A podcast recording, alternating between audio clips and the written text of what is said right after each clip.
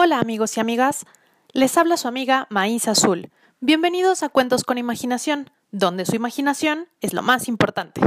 Espero que estén muy bien y listos para un cuento más. La historia que les contaré hoy se llama El ave mágica que hechizaba con su canto.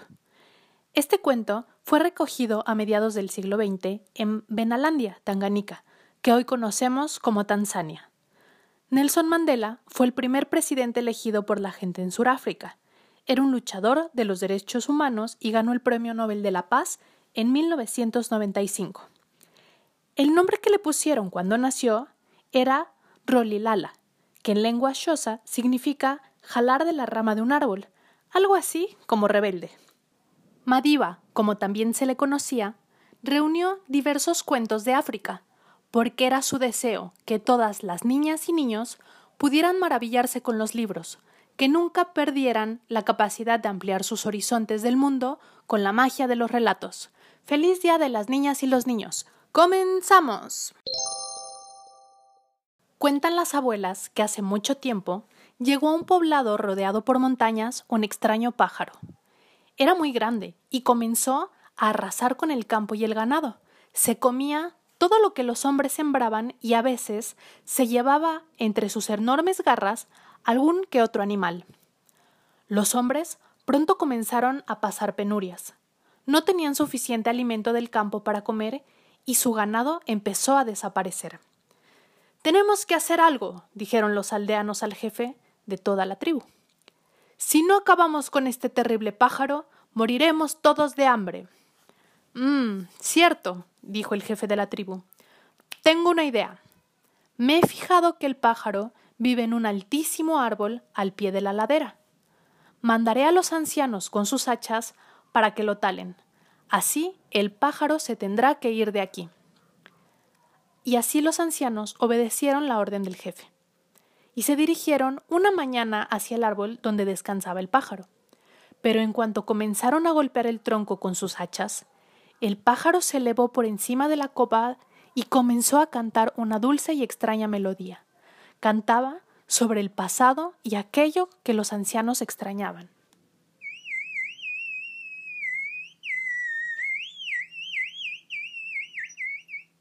Hechizados por su canto, dejaron las hachas y lo observaron. Después volvieron a la aldea para hablar con el jefe. No podemos talar el árbol. Tal vez ese pájaro no sea tan terrible después de todo. Pero, ¿qué dicen? ¡Los ha hechizado! Tendré que mandar a los jóvenes para que lo hagan. Y los jóvenes y fuertes de la aldea fueron al día siguiente con sus hachas para talar el árbol donde vivía el ave. Pero en cuanto comenzaron a talar, el pájaro volvió a elevarse por encima de la copa y a cantar con su dulce y mágica voz.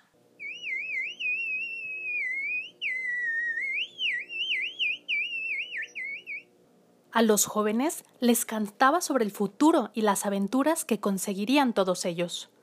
Los jóvenes emocionados por la melodía y la letra de esa canción, dejaron las hachas y se sentaron a admirar y escuchar al pájaro. Después regresaron cabizbajos para hablar con el jefe. No pensamos que ese pájaro sea tan malo en realidad, dijeron los jóvenes. Pero, ¿cómo pueden decir eso? Nos ha dejado sin alimento y a ustedes también los hechizó. Pues solo me quedan los niños. Iré yo mismo con ellos para terminar la tarea.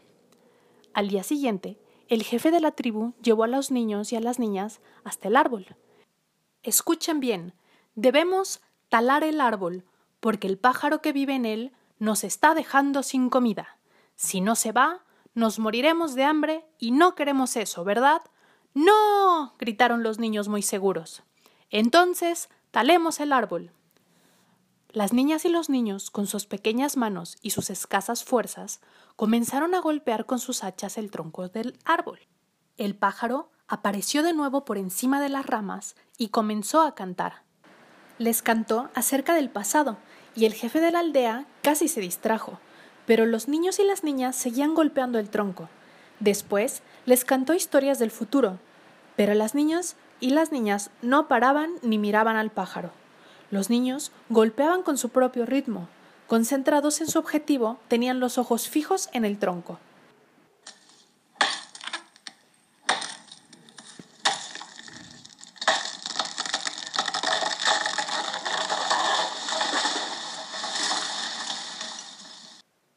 Los niños golpearon a su propio ritmo. Concentrados en su objetivo, tenían los ojos fijos en el tronco. Finalmente, después de un duro esfuerzo, el tronco crujió y se partió en dos. Habían conseguido derribar el árbol. El pájaro salió volando. La gente vino corriendo de todas direcciones. Los endurecidos ancianos y los robustos jóvenes no podían creer lo que habían logrado los niños con sus finos brazos. Esa noche, el jefe de la tribu organizó un gran festejo para recompensar a las niñas y niños por lo que habían hecho y estaba muy agradecido. Ustedes, niñas y niños, son los únicos capaces de distinguir la verdad de la mentira. En las cosas que oyen y ven, ustedes son los ojos y los oídos de la tribu. A partir de ahora, los tendremos en cuenta en los asuntos importantes de la aldea. Fin. Así terminamos el capítulo de hoy. Muchas gracias por escucharme y no se olviden que su imaginación es lo más importante.